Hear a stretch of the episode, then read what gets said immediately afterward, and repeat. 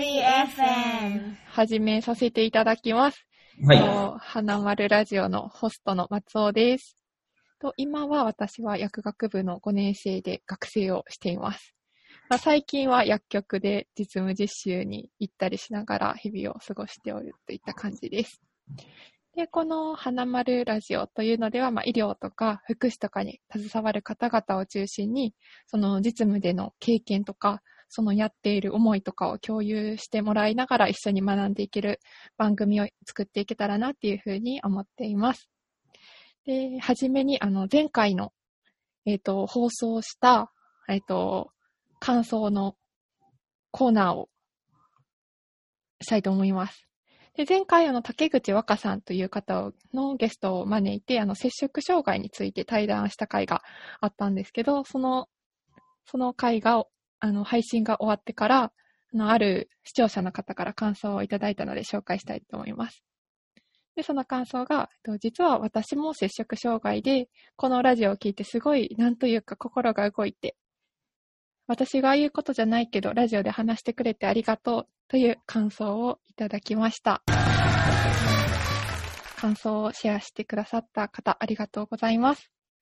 そんな感じで、どしどしと今日の配信でも、あの、感想とか送っていただけたら嬉しいなっていうふうに思っています。で、本日のゲストは、高坂あさとさんです。で、高坂さんは NPO 法人えー再飛行防止サポートセンター愛知の理事長を務められている方です。本日は、あの、よろしくお願いします。よろしくお願いします。あ、よろしくお願いします。かはじめに、あのー、高坂さんの方から、あのどういうことやってるのかなとか、その辺の軽く自己紹介をお願いします。はい。えー、再飛行防止サポートセンター愛知の高坂里です。えっと、まあ僕たちの法人では、まあ飛行をやった少年少女のまあ本音と希望をもとにして、うん。サポートを行って、再飛行を減らし笑顔を増やすという取り組みをやっています。うんうんうんあ、ありがとうございます。えっと、私もこの、こういったこの再飛行防止とか、それに関わる福祉の分野とか関心があって、以前お話しさせていただいたりしてたんですけど、また最近のこととか、えっと、ここの、こういった分野に関わる、関わっておられることを元にしたのか、思いとかをあの聞いていけたらなっていうふうに思っています。えっ、と、あ、なんか最近、あの、いろいろコロナとかで状況がいろいろ変わってると思うんですけど、最近いかがですか？そうですね。まあ、特になんか大きな変わりっていうのは感じないんですけども、うんまあ、今まで同様に、まあ逮息子さんが逮捕されて、まあ、悩んでいる保護者さんからのうん。うん相談が新しく入ってきたりとか、うん。うーん。まあ、今まで関わっている少年も、まあ、継続して関わっていたりとか、うーん。ことが終わった子たちと、また、また時々こう再会したりとかっていう、まあ、日々が続いているので、特に何か、変わ大きく変わるっていうものはないんですけど、まあ今までと一緒のことがうん。続いてるって感じですね。あ、そうなんですね。あ、なんか、ところなんですけど、まずはじめに、なんか、高坂さん自身が、あの、今ちょっと紹介していただいたみたいに、保護者の方と関わったり、その、あの、青少年って言ったらいいんですか？ね、っていう子たちと関わったりっていう中で、なんかこういう活動をするに至った経緯みたいなものって、あの、聞かせてもらったりできますか？あ、はい。あ、ありがとうございます。まあ、非行少年をサポートするようになった経緯うん。は、まあ、さまあ、遡っていくと、まあ、自分自身が、10代の頃、非行少年だったっていうことが、あのまあ、元になってると思います。うん。まあ、今は僕は37歳なんですけど、13歳から23歳ぐらいまでは、まあ自分自身もずっと非行、犯罪を重ねていて、まあ少年鑑別所に3回ほど入り、まあ、少年院に2回入ってしまっていたので、まあ、まあ、それでも、あ本当いろんな人から、まあ、見せられることなく支えてもらうことによって、なんとか本当どうにもならない、どうにもならなかった自分でも、まあ、社会で今やり直すこととかので、あのままあ、今はその自分がしてもらえたように、あの、まあ、目の前にいる飛行をやってる少年たちに、そういうものをこう、まあ、つなげていきたいなと思ってこういう活動をしてます。ああ、なるほど。あ、そうだったんですね。なんか昔の出来事から、あ、この、そういった、あの、あの、今、飛行をしてしまった子たちとかをサポートして、サポートする側に、なんか回りたいと思ったことのきっかけに、なんかいろんな方々との出会いみたいなものがあったのかなっていうふうに聞いてて思ったんですけど、その、なんかこういった出会いとか、そうやって、なんかその変わるきっかけになった出来事って、なんかどういう瞬間があったのかなっていうふうに今ちょっと疑問が浮かんだんですけど、なんかあったりするんですか？僕が悪いことをやめるきっかけになったのは、はいはい、当時付き合っていた彼女で、まあ、今の妻が、僕23歳の時に、あの、まあ、妻が妊娠して、自分が、あの、父親になるっていうことを、まあ、真剣に考えた時に、ちょっとまあ今のままだったら、これ、これが生まれてくる子供を不幸にさせてしまうっていうことをまあ考えて、それで、もうこのままじゃいけないなと思って、あの、悪いこともやめるってことは決めました。ああ、なるほど。ということは、今の奥さんとの出会いが結構大きな鍵だったっていう感じなんですかね。そうですね。ああ、ありがとうございます。フェアリー FM! なかなかこの、えっと、再飛行防止とかいったこういった活動の、あの、ことって、あの、携わってない人から見たら、なかなかわかりにくい分野かなっていうふうに思っていて、あの、そうですね、あの、具体的にその、再飛行防止にあたって、あの、えっと、この高坂さんの NPO でどういった活動をしておられるのかなっていうことを聞かせてもらってもいいですか？主には4つの種類のサポートに分かれていて、まあ、1つ目は施設内サポートというもので、少年鑑別所とか少年院、拘置所、刑務所に入っている青少年、そういう施設に入っている青少年に対して、あのスタッフが面会に行ったりとか、手紙なり取りをしてます。で、二つ目の社会内サポートというものが、その、まあ、施設にいる青少年が社会に帰ってきたときに、あの、まあ、社会の中で、まあ、一緒に仕事探しをさせてもらったりとか、まあ、嬉しいこととか悩みとかを、あの、まあ、一緒に共有させてもらったりとか、いう、あの、そういう施設から親元に帰った青少年に対する社会内サポートっていうのになってますね。で、三つ目のサポートは、親元に帰ることができない、まあ、様々な事情で親と生活することができない。人たちが住むための、まあ、ホームを運営しているので、そういう子たちを引き受けて、まあ、住まいのサポートををやってます。で、最後に四つ目のサポートは、そういう保護者さんに向けた保護者向けのサポートを行ってます。うん。なるほど。へえ、施設内、あ、第一番の初めの活動内容として、施設内でのそのやりとりみたいな面会だったり、手手紙のやりとりだったりするのがあるっていうふうに、あの、今教えていただいたんですけど、それって、あのー、どういうつながりというか、どういうふうにして、あの、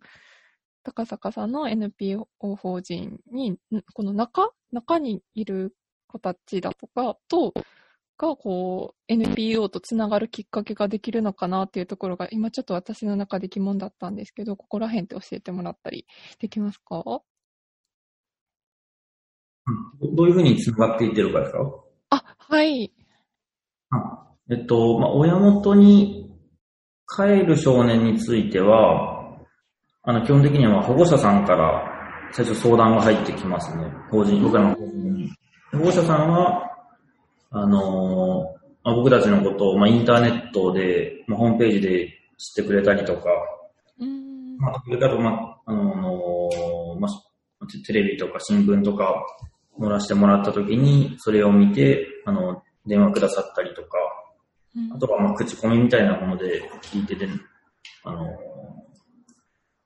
まあ、息子さんとか、まあ、娘さんの相談をくださりますね。うんで親元に帰れない少年については、保護者から相談が入るってことは最初はないので、親元に帰れない少年については、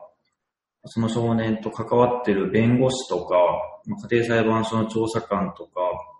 ま、少年院の社会福祉士とか、刑務所の社会福祉士とか、そういう支援者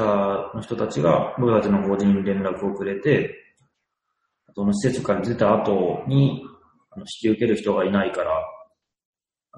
サポートできるかということで、ご依頼のまあ相談の連絡をいただきます。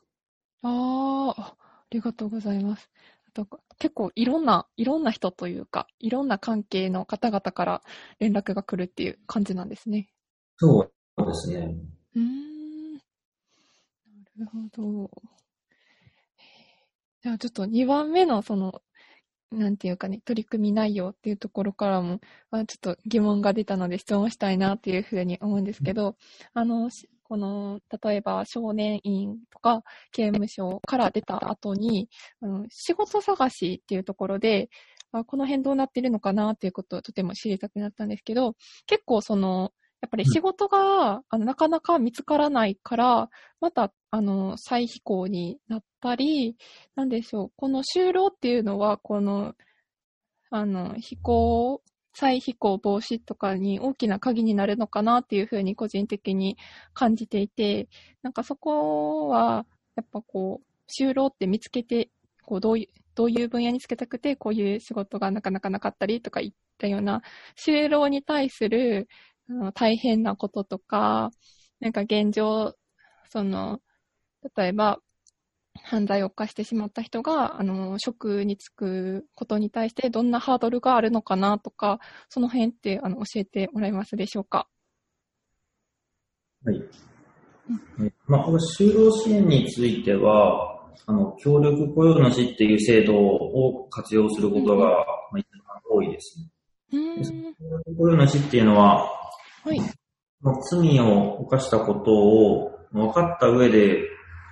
あのそういう少年や成人の人を雇用しますよってあの言ってくれてる、まあ、企業なんですけども、そういう企業が、あの、まあ、保護観察所とか、えー就労支援事業者機構のところにあ登録しているので、あの、まあ、愛知県の中だけでも、まあ、全国はすごい協力主の会社ってすごい多いんですけど、愛知県だけでも1200社以上ぐらいがその協力雇用主として登録されていると言っていて、で、その企業とか、まあ、住所とか、えーまあ、会社名とかは、あの、まあ誰でも見れるところにこう公表はされてないんですけど、情報については、えーまあ、各地域の保護観察所とか、えー就労支援事業者機構が把握しているので、あの、僕らが関わっている少年に、あの、まあ、どういう仕事をしたいか聞いて、どういうエリアで働きたいかを聞いて、それで、まあ、こ支援者の方から、観察者や就労支援事業者機構に相談すると、あの、そこに近い会社を探してくれて、でその就労支援事業者機構の人が、その本人と一緒に面接とかも行ってくれます。ーうーん。あ、そうなんですね。なんかこの面接を受ける段階から割とあのサポートがあるっていう感じなんですね。そうですね。うーん。あ、主にこの協力雇用主っていう制度というか、そこにあの登録している企業の方々のところへ就労するっていう流れが結構メジャーというか、なんか主なルートみたいなところになってるんですかね。今はそういうルートが一番多いです。前までは、結構その、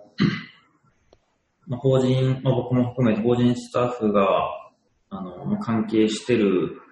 まあ、企業さんとか、その飲食店とか、に関わってる少年の雇用とかをまあお願いすることもまああったんですけども、やっぱりその、まあ、その少年たちが、あの、例えばもう3日もしないうちに、あの、無無断で会社に行かなくなったりとか、あの、まあ、会社に、要はその、まあ、損害みたいなものを出してしまって、まあ、連絡もせず辞めてしまったりっていうことも何度かあったりして、そうすると、あの、まあ、企業の人たちと、こちらの NPO のスタッフの側が結構関係が悪くなったりして、もう少年を雇用しないとか、なったりすることとかもあったので、ま、今はその、その少年たちと企業さんをつなげてくれる、その法官査就労支援事業者機構の人たちに、その企業とのその窓口をまあできるだけやってもらって、うん就労につながるようにあやることが多いですね。ああ、なるほど。その協力雇用主の、に、の企業に入るっていうのは、そこはなんかね、年齢制限とかは特にないんですか？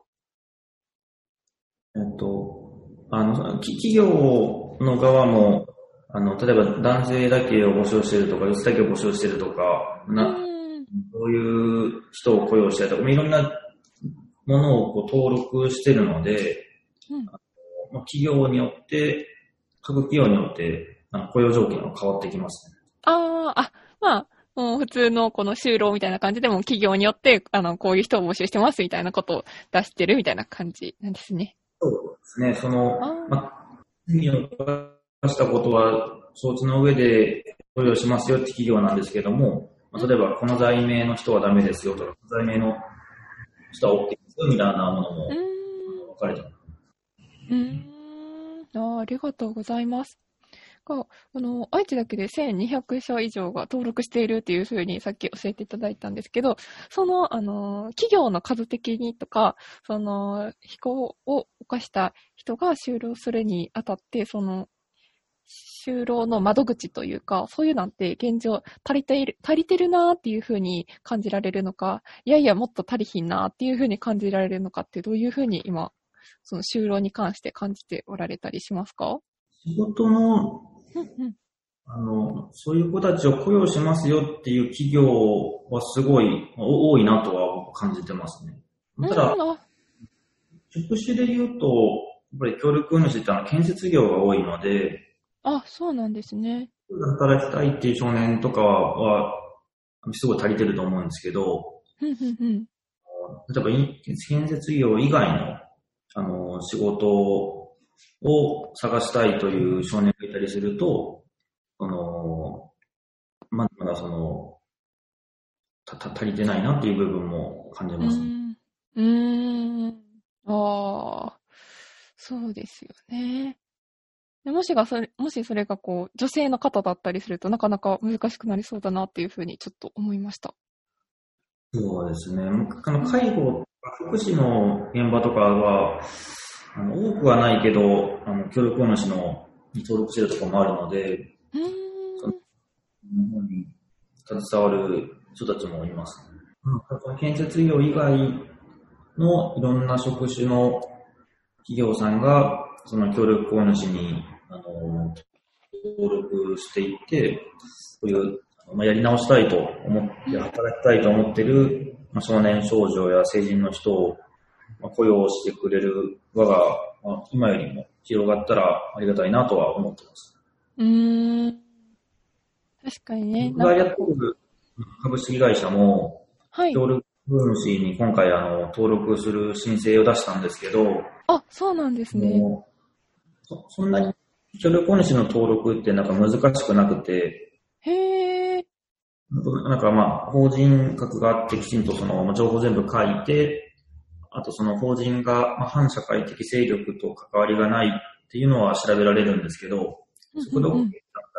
たら、あの、基本的には登録できるので、へえまあ。そういうのに、まあ、興味のある企業さんがいたら、あの、まあ、最寄りの保護観察所に電話して。協力雇用主に登録しようと思ってるけど、話聞かせてもらえませんかって言えば、あの、登録に向かった説明をしてくれますね。あ、そうなんですね。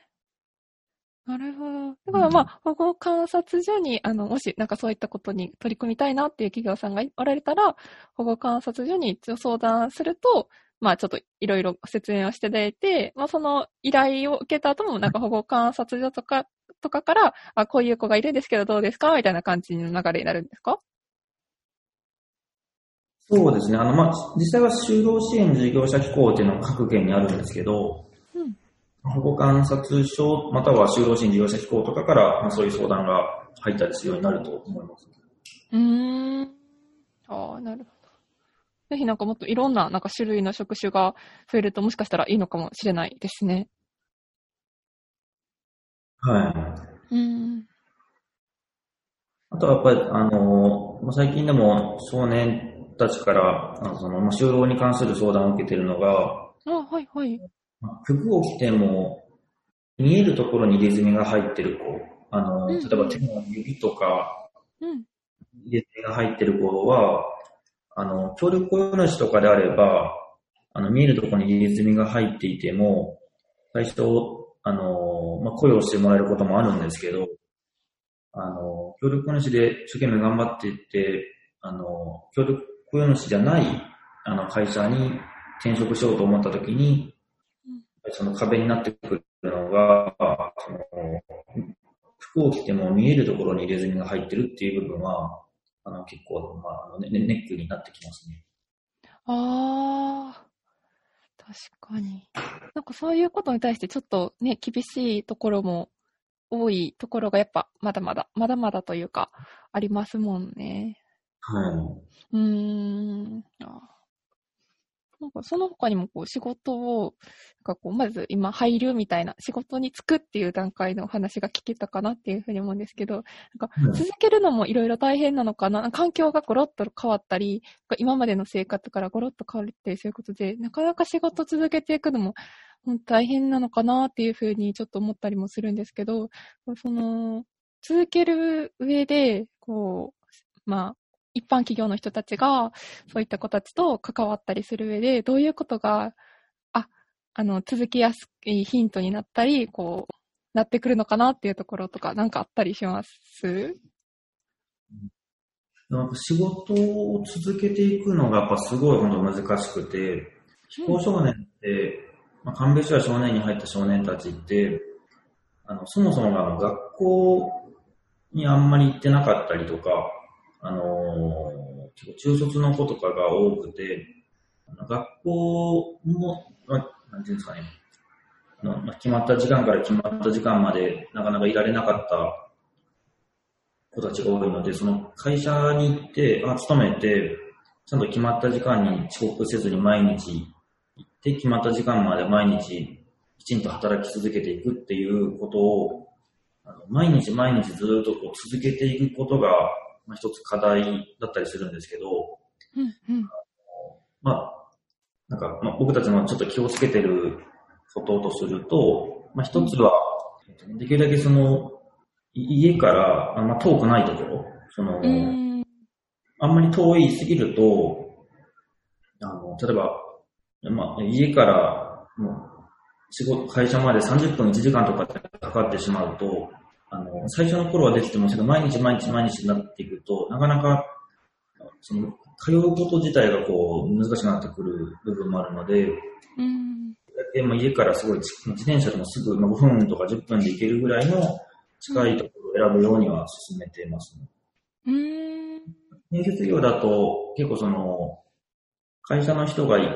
その子の家まで迎えに来てくれる会社とかもあるので、そういうのは結構続きやすいですね。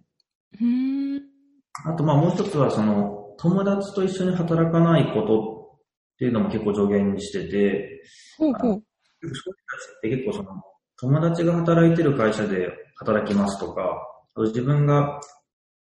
働くときに、ちょっと友達と二人で一緒に働いてもいいですかっていうことが結構あるんですけど、へー。友達と一緒に働くと、あの、まあ、まあ、いい面もあるんですけど、辞めてしまうときに二人でいっぺんに辞めてしまうっていう部分も、なんか引きずられてしまう部分もあるので、うんあの、まあ、仕事については、まあ、とあの、まだ、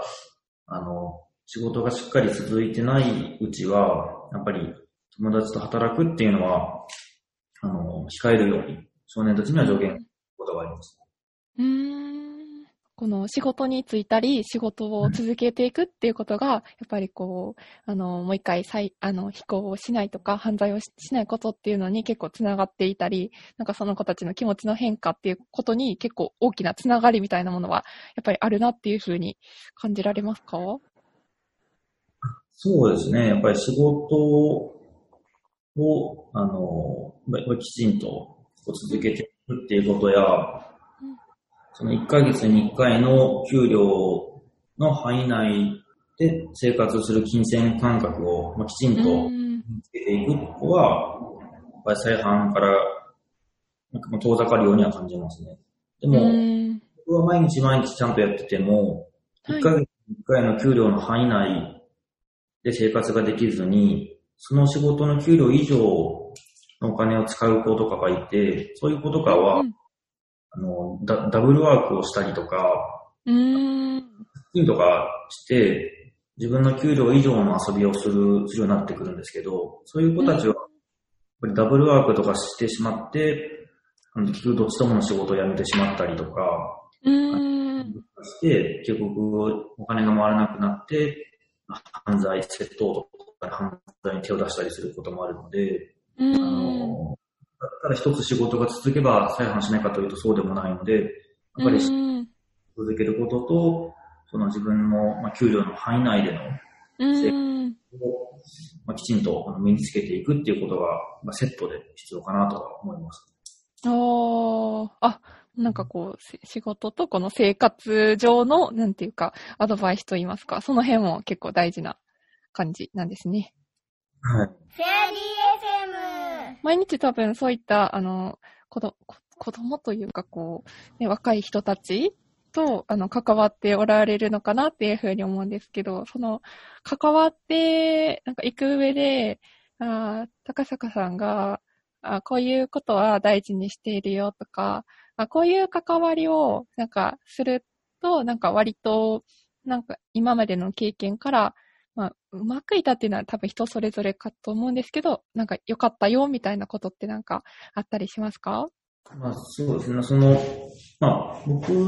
は今年齢が今37歳になってて、うんあの自分自身が、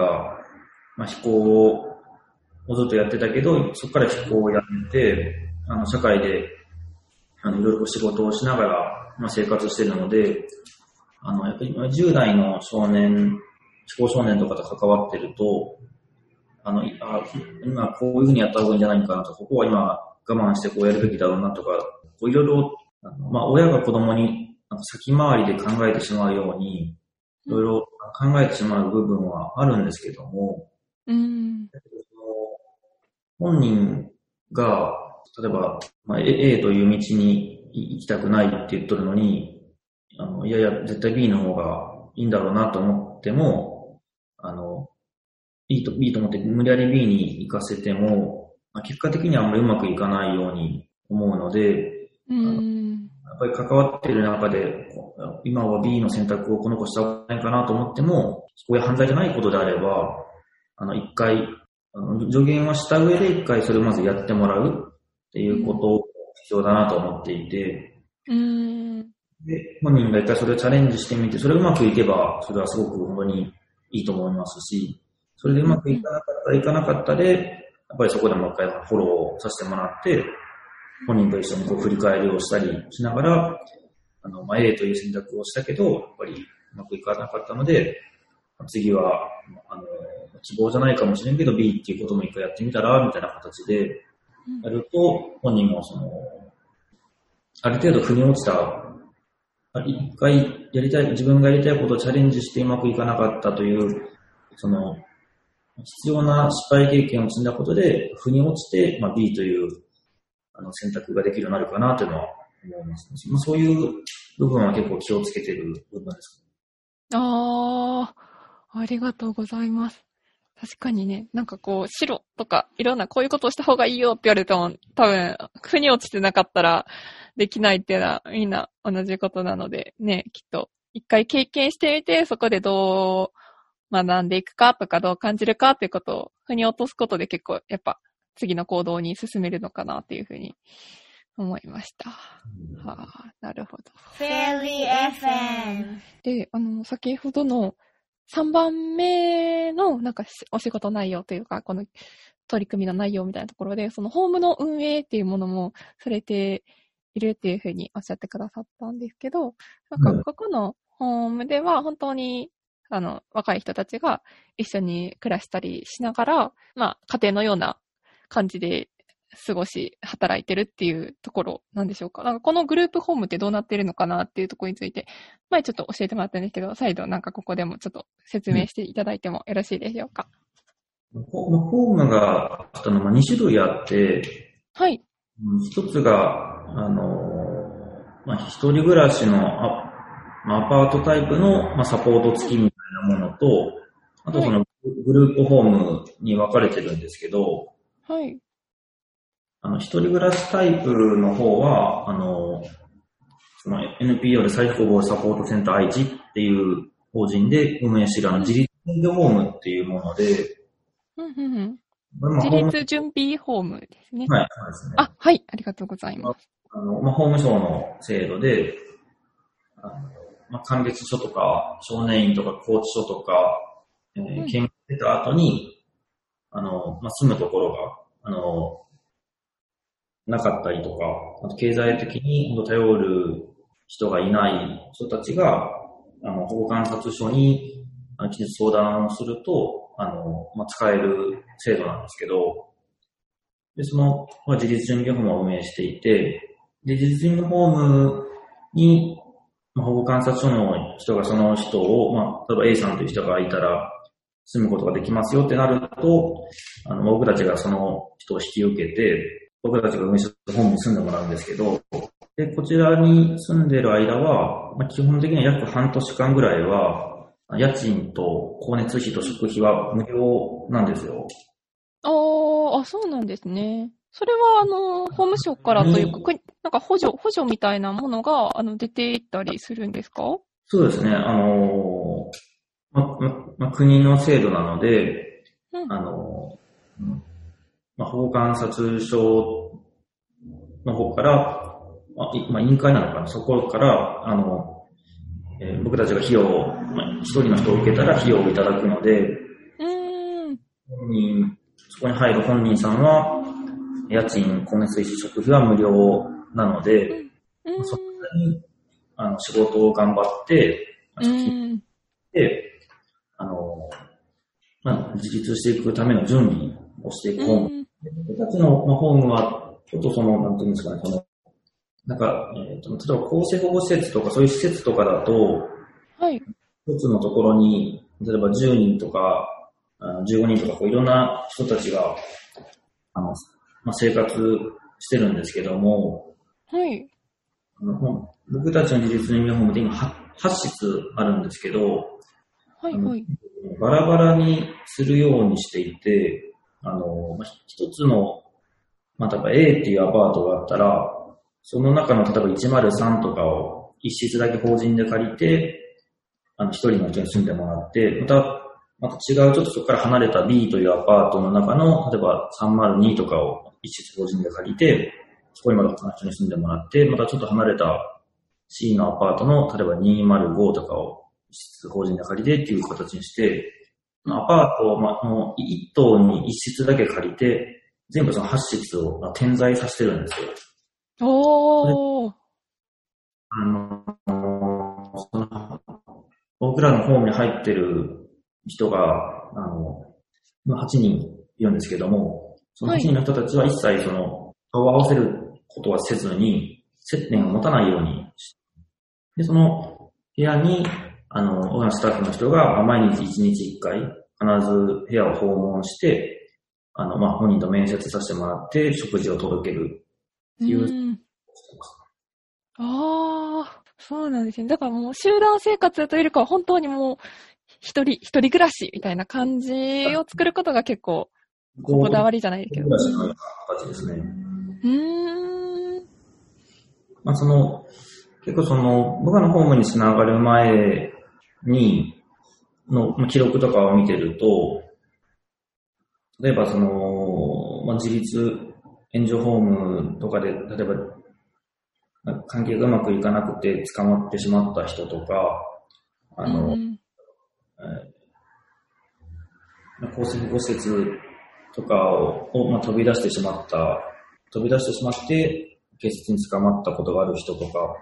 うん。いろんな事情のある人たちもいるので、あのまあ、そういう一人暮らしタイプのところに入ると、その、その他の人とも接点がないので、他の人となんかと、対人トラブルみたいなものは、ホームの中では起こらないですね。うーん。まあその、ホームの人、いる人の同士で出会って、一緒に犯罪をするってことはもう、まあ、接点がないので、そういうことが起こらないっていうのはあります。うーん。ああ。ということは、この NPO の職員さんだとか、あの、仕事の職場での人との関わりが、割と、あの、人との関わりにおいては結構比重が大きくなるみたいな感じですか？とスタッフとの関わりですか？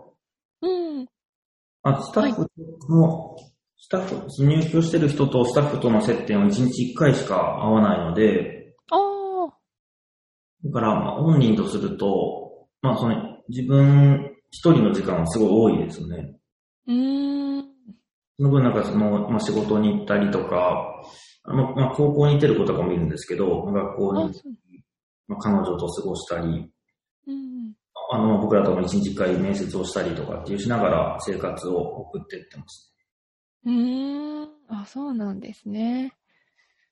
なるほど。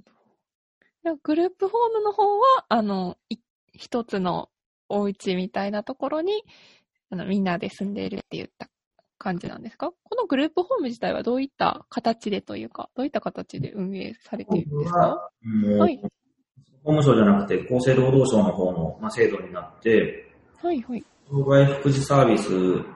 のグループホームなんですけど、僕らのところのグループホームは、な何かしらの障害があるのと合わせて、警察に、まあ、逮捕されたことのある人たちが入居していることが多いですね。まあ、罪を、まあ、犯した障害のある人たち生活をしていて、まあ、グループホームなので、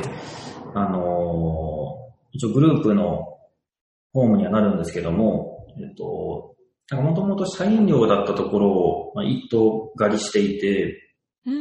あのまあ、1階の共有分だけは、まあ、リビングみたいなところはみんなで共有スペースなんですけど、あの2階、3階に各部屋が、あの、に自分たちの部屋があるんですけど、あの、ていうんですかね。あの、なんかこまあ、こ、こ、こ、倉庫みたいな感じになってて、各部屋に、あの、まあ、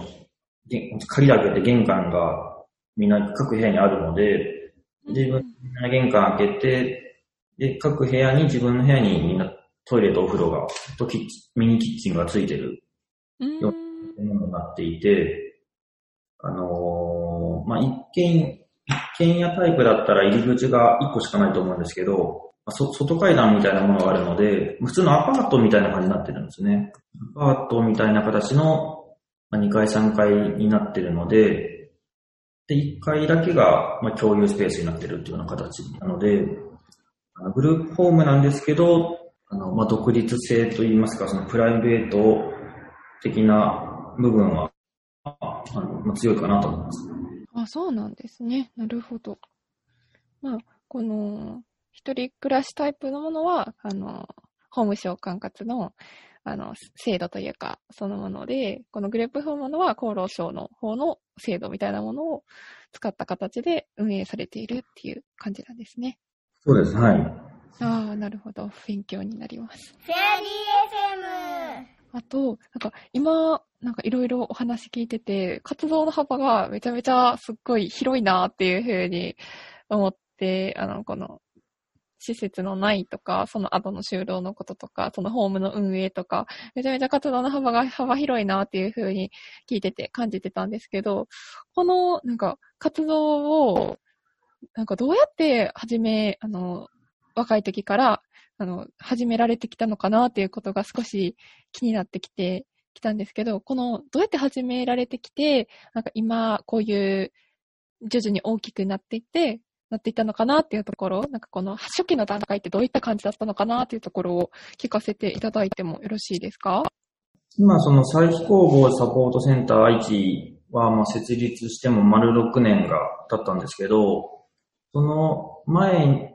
NP を作る前の6年間も、あの、まあ、別で他の団体に所属させてもらって、交渉に関わる活動をしてたんですけど、まあ、全国にある、まあ、BBS っていう団体に所属してとか、あと、まあ、NPO 法人セカンドチャンスっていう団体とかあるんですけど、そういう団体などに所属しながら、あのまあ、飛行をやった少年たちと関わる活動をやってましたね。うん。まだ、その時結構大変だったとすると、はい。もう、あの、まあ、で、でもその、まあ、ボランティア団体に、まあ、所属してたので、あの、まあ、少年たちの、まあ、面会に行ったりとか、少年と一緒にご飯食べに行ったりとか、あの、まあ、何をやるにしても、ぱりその、かかる、まあ、経費の部分を、うん、自分のこう、持ち出しみたいになっていたので、うん、自分は多分それが好きでやってるから、いいのかもしれないですけども、僕その、まあ、子供が二人いて家族がいたので、あの福祉の仕事をしながら、休みの日になったら、そういう活動に出かけていって、まあ、家のお金をどんどん活動で使っていって、あの家にもいる時間がなくなっていったり、家のお金も活動で使っていくみたいなことになっていったので、うん、家族が結構、あのまあ、結構しんどい思いをさせてしまう部分がすごい大きかったので、その部分は最初6年間、あの完全ボランティアでこうやってる少年たちと関わる活動をしたときは、結構あの大変な部分はありましたね。うん、この活動も続けていくか、家族、まあ、家族を選ぶか、活動を選ぶかみたいなぐらいまで、結構なって、なっていってる時もあったので、うん、それで、あの、いろいろ考えて、まあ、出会った人たちと相談していった結果、その NPO 法人再飛行防止サポーセンター1っていう団体を、まあ、平成26年8月に設立することになったんですけど、こういう部分もあったんで、その、この法人の中では、あの、サポートをするスタッフは完全ボランティアっていうのは絶対やめようって決めて、ああ。多くの給料を払えるわけじゃないんですけど、その、その自分で持ち出しになるようなことは絶対ないように、あの少年が必ずその人に、あの、まあ、ちゃんとお金を、いくらかのお金をお支払いできるようなものにしようということを決めて、今も取り組んでます、ああ、そうなんですね。確かに。あ、すごい、すごいですね。あ、でも、じゃあその社員さん、社員さんとか職員さんっていうんですかね、の数も結構おられるんですか？その、今、スタッフが僕たちも含めて18人いるんですけど、社員とかいう人はもう一人もいなくて、みんな、あの、何かしら、まあ、本業の仕事を持って空いた時間でこの活動をやってますね。ああ、へえ。の人を雇用するまでの、あの、まあ、財力はやっぱりそこまではないんですね。へえ、あ、そうなんですね。あの、なんかこの福祉のあの、分野に限らずとも、なんかこう、人と接する職業をしていくって、このスタッフ同士とのなんか仲とかコミュニケーションも、やっぱり大事になっていったり、なんか、こう、あの、人と関わる職業がゆえに、なんかスタッフがもう疲れてしまったりっていうことはもしかしたらあるのかなっていうふうになんとなく感じていて、なんかスタッフ同士の、あの、こう、学び合いとか、あの、なんでしょうね、関わりとか、その、そういったところで、なんか工夫されてることってあったりしますか？うん。今、スタッフの人が集まる顔を合わせる機会っていうのは1ヶ月に1回しかないので、うんあのやっぱりスタッフ間での、まあ、コミュニケーション不足っていうのは、あのやっぱり結構大きいですね。うん。あの会社とかだったら、まあ、毎日のように顔を合わせるのかもしれないですけど、うん。ような団体だと、やっぱみんなそれぞれ他に仕事を持ちながらやってるので、うん。あの帰りがやっぱ月に1回しかなくて、うん。うん。あと、文化については、あの、まあ、グループラインを、あの、いろんなサポート分、別にグループラインを作って、あの、情報、あ、まあ、チャットワークも使いながら、あの、まあ、情報が、あの、まあ、できるだけ、まあ、みんなで情報は共有できるように、気をつけて、うんああ、ありがとうございます。確かにね。フェアリー FM。まあ結構活動にあのたずっと携わっていて、こう大変なこともあった、あれば嬉しかったことももしかしたらあるのかなっていうふうに思っていて、なんかこう、ああ、なんかこう、子供、子供というかこう若い人たちと関わってて、あ嬉し、今までこう、こんな嬉しい瞬間があったとか、そういったエピソードでなんかあったら聞かせてほしいです。まあ、そうですね。やっぱり、あの、まあ関わってる子たちってやっぱ、基本最初こう未成年とかなので、うーん。あのやっぱり嬉しいなと思うのは、僕結構まあお酒飲むのは好きなんで、うん。関わってる少年たちが、例えばもう中3ぐらいから関わってる子とか、16歳うんから関わってきた子たちが、だんだん、あの、年を重ねていって、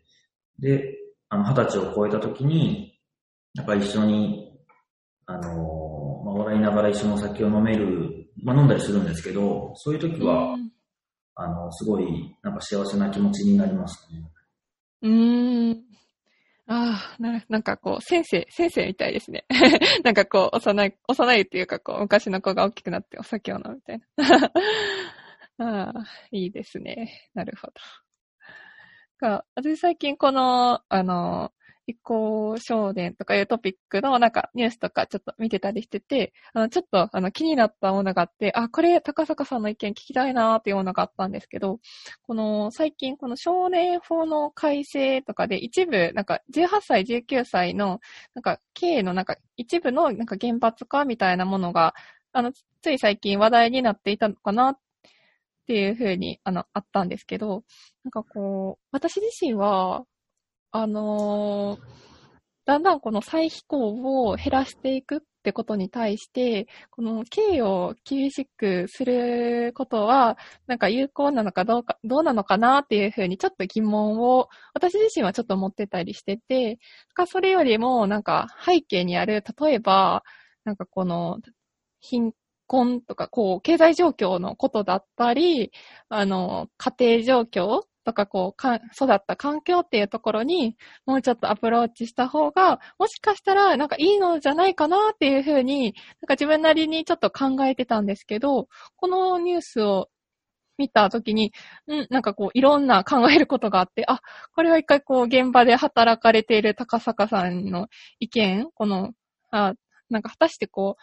刑を重くしたり、なんかそういった方向に進むことで、あの、非行とか、この、刑、あえっと、犯罪とかが減るのかなっていったところの意見とかを聞きたいなと思ったんですよ。このことに関してなんかこう、こんな風に考えているってことがもしあったらちょっと教えていただきたいです。あの、まあ、次の国会で、あの、まあ、出される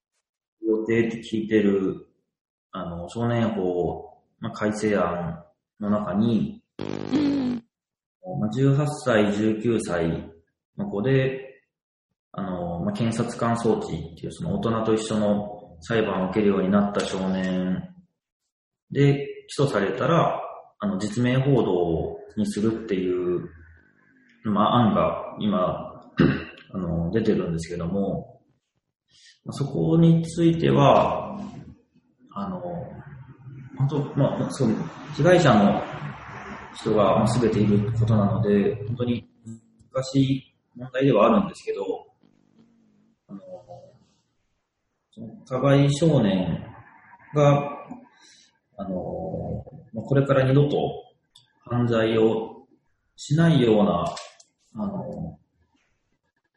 ことをま優先的に考えるとすると、やっぱその実名が、ずっとこう残っていってしまうことになったりして、それが結果的に、例えば就職するときに、まあ、企業さんとかにその、犯罪ことかが分かってしまって、なかなか、例えば仕事がつけなかったりとか、仕事が例えば続けられなくなったりとか、まあ、生活の部分でいろんな支障が本人に例えば起こってしまったりとか、あとその、実名報道になってしまうと、その少年の、まあ、まあ家族ですよね。家族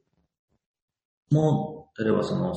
あのすごい例えば仕事にすごい支障が出てしまったりとか、まあ、心理的な部分で、まあ、今の生活が続けられなくなってしまうっていうこともあるかもしれないということを考えると、あの、まあ、今のまま、やっぱ18歳、19歳については、あの、実名報道しない方が、あの、その子の今後の立ち直りやすさっていうことを考えていくと、実名報道しない方がいいんじゃないかなとは僕は思ってるんですね。まあ、ただ、あの、僕も子供が今二人いるので、あの、例えば自分の娘が、あの、本当重大犯罪に巻き込まれてしまって、被害者になってしまったことを例えば考えてしまうと、あのその加害者が、まあ、いくら少年であったとしても、あの自分の、まあ、の娘が、生活が、あの継続できないような状況までなってしまったら、加害少年の生活が継続することとか立ち直りっていうことまで、あの優先して考えることができるかなと思うと、やっぱりそれは結構難しいなと思うので、あの被害者の人たちの意見を考え、考えたりすると、その18歳、19歳の少年でも重大犯罪を起こしてしまったら、実名報道するべきだっていう部分は、自分も同じ立場になったらそう言うと思うんですよね。うーん。だからそれはすごい難しい問題なんですけど、でも、やっぱり、そう考えていくと、あの、被害者の人に対する、あの、サポートも少しずつ増えてきてるとは聞くんですけども、被害者の人へのサポートとか、うーん。被害を受けた人や被害者の家族の人たちのあの気持ちの部分のケアのものがうん不足しているのかなとは思うので、うーん。その加害少年の実名報道をしなくても、加害少年の実名報道をしなくて、その子たちがもうこれ以上被害者の人を増やさないでいい方向に向かうためには、やっぱり被害者の人たちへのサポートを、まあ、今よりももっとこう、うんあの手まあ、手厚くしてういく必要ん。があるんだろうなとは思いますね。ああ、ありがとうございます。確かに、こう、お互い、お互いって言ったらあれですけど、こう、被害者の方のサポートも、っていうか、あの、被害者の方の意見とか、そっち、こちらの方のサポートとかも、その、加害者の方のこれからの構成っていうことも、どちらの意見もこう、すり合わせて決めていくいかなければならないことなので、なんかけ結構意見が分かれたりする、なんか結構難しいテーマだなっていうふうに感じました。あ、ありがとうございます。フェアリー FM。なんか最後に、あのーなかなかこういったテーマでのお話を聞いたことない人も、あ、お多いかなっていうふうに思ってるんですけど、あの、最後に高坂さんから、あのー視聴者の方に向けて、あ、こういうことを、あの、伝えておきたいよとか、いうことがあったら、ぜひなんかこう、うん、なんかもう何でもいいので、あの、お願いします。そうですね。やっぱり非行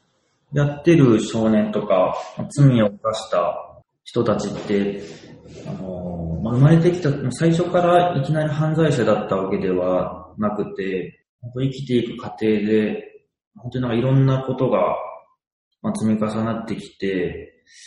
非行犯罪をしてしまっているんですけど、本本人がその犯罪をする、しているので、本人がもちろん悪い悪いんですけども、でもそこから、あの、一回罪を犯した人がもう二度とまあ、罪を犯さずに、これ以上被害者を増やさないためには、うん。一人で変わっていくっていうことは、ものすごい難しいことなんですよね。だからその、まあ、犯罪をした人に理解するとか、犯罪をした人に寄り添っていくってことは、を、あ、そう、寄り添っていくってことを、いろんな人たちにこう求めていくのもちょっと変なことかもしれないですけども、でもその、まあ、罪を犯した少年や成人の人の、その、やってしまった行為だけを見てしまったら、どとんでもない人だと思うと思うんですけども、なんでそういうことをやってしまったのかっていう、その背景の部分をできれば、ちょっとあの一緒に考えていただけるような人が増えていったらありがたいなと思いますし、それで、あの、そういう罪を犯した人たちがこれ以上再犯しないためには、やっぱりその、一緒に関わってくれる人や、まあ、同じ人として受け入れてくれる人たちが、まあ社会の中でまあ一人でも増えていくことが、あのその人が生き直していくために欠かせないことなので、あのまあ罪を犯した人も同じまあ人間なので、この頃僕が言える、元元犯罪者の自分が言える立場ではないかもしれないですけれども、そういう罪を犯した少年、成人がいたときに、あの、まあ、背景を知っていただいたときに、まあ、少しでもこのことを、まあ自然な形で、まあ、時々声をかけてもいいかなと思ううん。いてくれたら、そういう子たちになんか、なんか特別なサポートをするというよりかは、本当にもうおはようとか、元気してるとか、あの、あのちょっとご飯でも食べ行くとか、そういう関わりが増えていくことが、うん。僕たちが生き直していって、あの、これ以上被害者の人を増やさないことにつながっていく大切なことだと思うので、うん。そういうものが少しずつでもあの広まっていくといいなと思います。うーん。あ、ありがとうございます。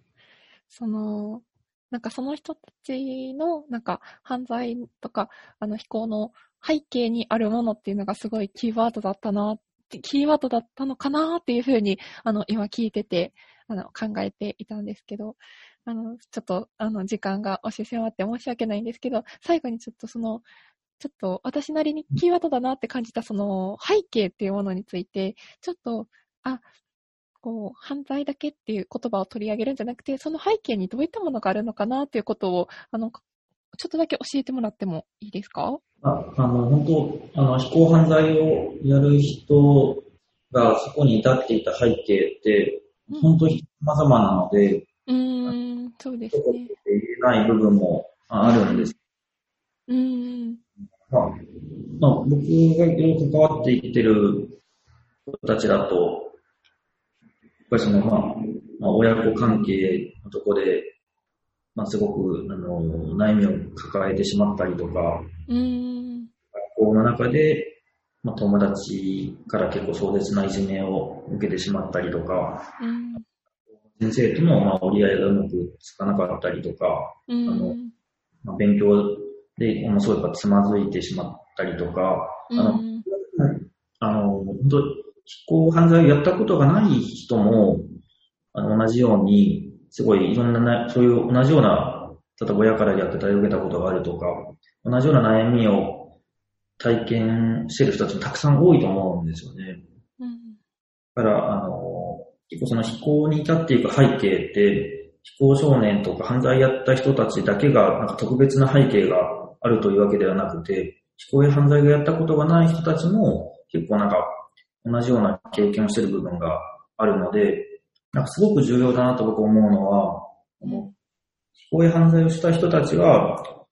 他の人たちそういう背景があったときに、すごいしんどくなっていって、非行犯罪という選択をしてしまってるんですけど、非行犯罪をしたことがない人たちは、同じようにいろんなしんどい、例えば親の離婚とか、いじめとかいろんなことがあっても、それでも非行犯罪っていう選択をせずに生き続けている人たちなので、あのそういう人たちが非行犯罪をした人に、いろんな社会に生きていく中でしんどい思いがあっても、非行犯罪というものを選択せずにずっと社会で生きていってるあのことを、なんか、なんか分かち合っていきながら、うん。は、その、その、非行犯罪って、まあ自分がすごいしんどい時に非行犯罪を選択しなくても、なんか住む、住ま、住んで社会で生き続けていくというものを身につけていけるんではないかなとも思うんですよね。うん。ありがとうございます。なるほど。なんかもう、お互いにこう、まあ、いろんな、まあ、共通点がありながら、こう、お互いに関わり合っていくっていうのが、なんか大事なのかもしれないなっていうふうに、今思いました。うんうん。なんかぜひまた、なんか関わっていけたら、私も今お話聞聞かせていただいて、またなんかこう関われたらいいなっていうふうに思います。えっ、と、では、あーそろそろ終わりましょうか。はいはい。えっと、では、うんと、今日の収録、あ、今回の、えっと、第4回目のラジオは、えっと、終わらせていただきます。で、ぜひ、あの、今日のえ放送を聞いたっていう方、もし感想とかあったら、ぜひ、あの、私の SNS でも構いませんし、Twitter でも構いませんし、感想を聞かせていただけたらすごい嬉しいなっていうふうに思います。では、えっと、この辺で終わりましょう。あり、今日はありがとうございました。ありがとうございました。Fairy FM